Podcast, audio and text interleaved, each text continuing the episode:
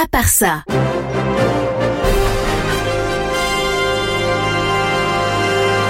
Le non essentiel de l'info en pas continu.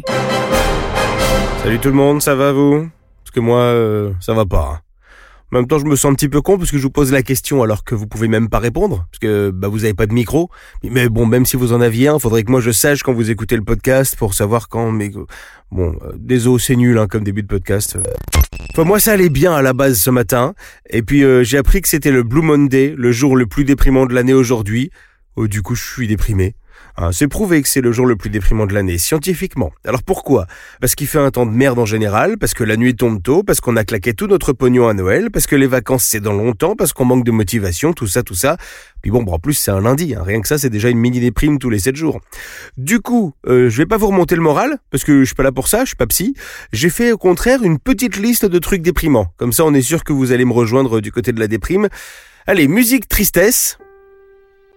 Et on y va, courage les copains. La mort de Mufasa dans le roi lion. Hein, vous savez quand Simba se glisse sous la patte de son père en lui disant réveille-toi papa. Mais bordel, ça fout la chiale ça.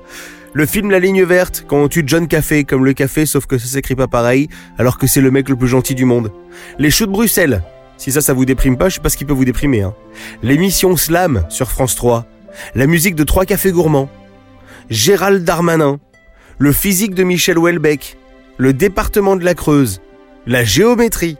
Le curling le bouquet de chaînes de télé Salto. Voilà, là, euh, si vous n'êtes pas au bord des larmes, c'est que vous n'êtes pas humain, hein, parce que moi déjà j'ai du mal. Du coup, oublie pas de partager ce podcast à tous tes amis qui vont bien, ça, ça leur apprendra un petit peu. Ouh, bon allez, moi faut que je me remette. Euh, y a quoi d'autre dans les infos pas essentielles? Ah oui, dis donc. Et vous avez vu passer ce truc-là, c'est tombé hier, c'est au Canada. Des surveillants d'une prison ont intercepté dans la cour du pénitencier un pigeon qui transportait de la drogue. C'est une vraie info, hein. toutes les infos que je donne ici, c'est des vraies infos. Les matons ont vu un pigeon chelou qui avait un petit paquet sur le dos. Alors ils ont galéré à l'attraper et ils ont trouvé sur lui 30 grammes de méthamphétamine. Ils l'ont confisqué, hein, bien sûr, puis ils ont laissé partir le pigeon. Ben voilà, quand on dit que l'inflation touche tout le monde, même les pigeons, putain, obligés de devenir dealers pour payer le crédit de leur nid, c'est dégueulasse. Voilà, hein, force à vous les pigeons, soyez forts, vous laissez pas tenter par l'argent facile. La seule bonne nouvelle pas essentielle de ce lundi nous vient de Georges Clounet. Je sais pas si vous savez, mais il a une maison dans le village de Val, qui se trouve dans le Var, près de Brignoles, et le village a été hyper abîmé par les inondations en octobre 2021. Et Georges, il a fait quoi? Eh ben, il a donné 20 000 euros cadeau comme ça pour aider à la reconstruction de la commune, et ça, c'est très cool. C'est très cool, mais bon, c'est aussi un, un petit peu radin, non?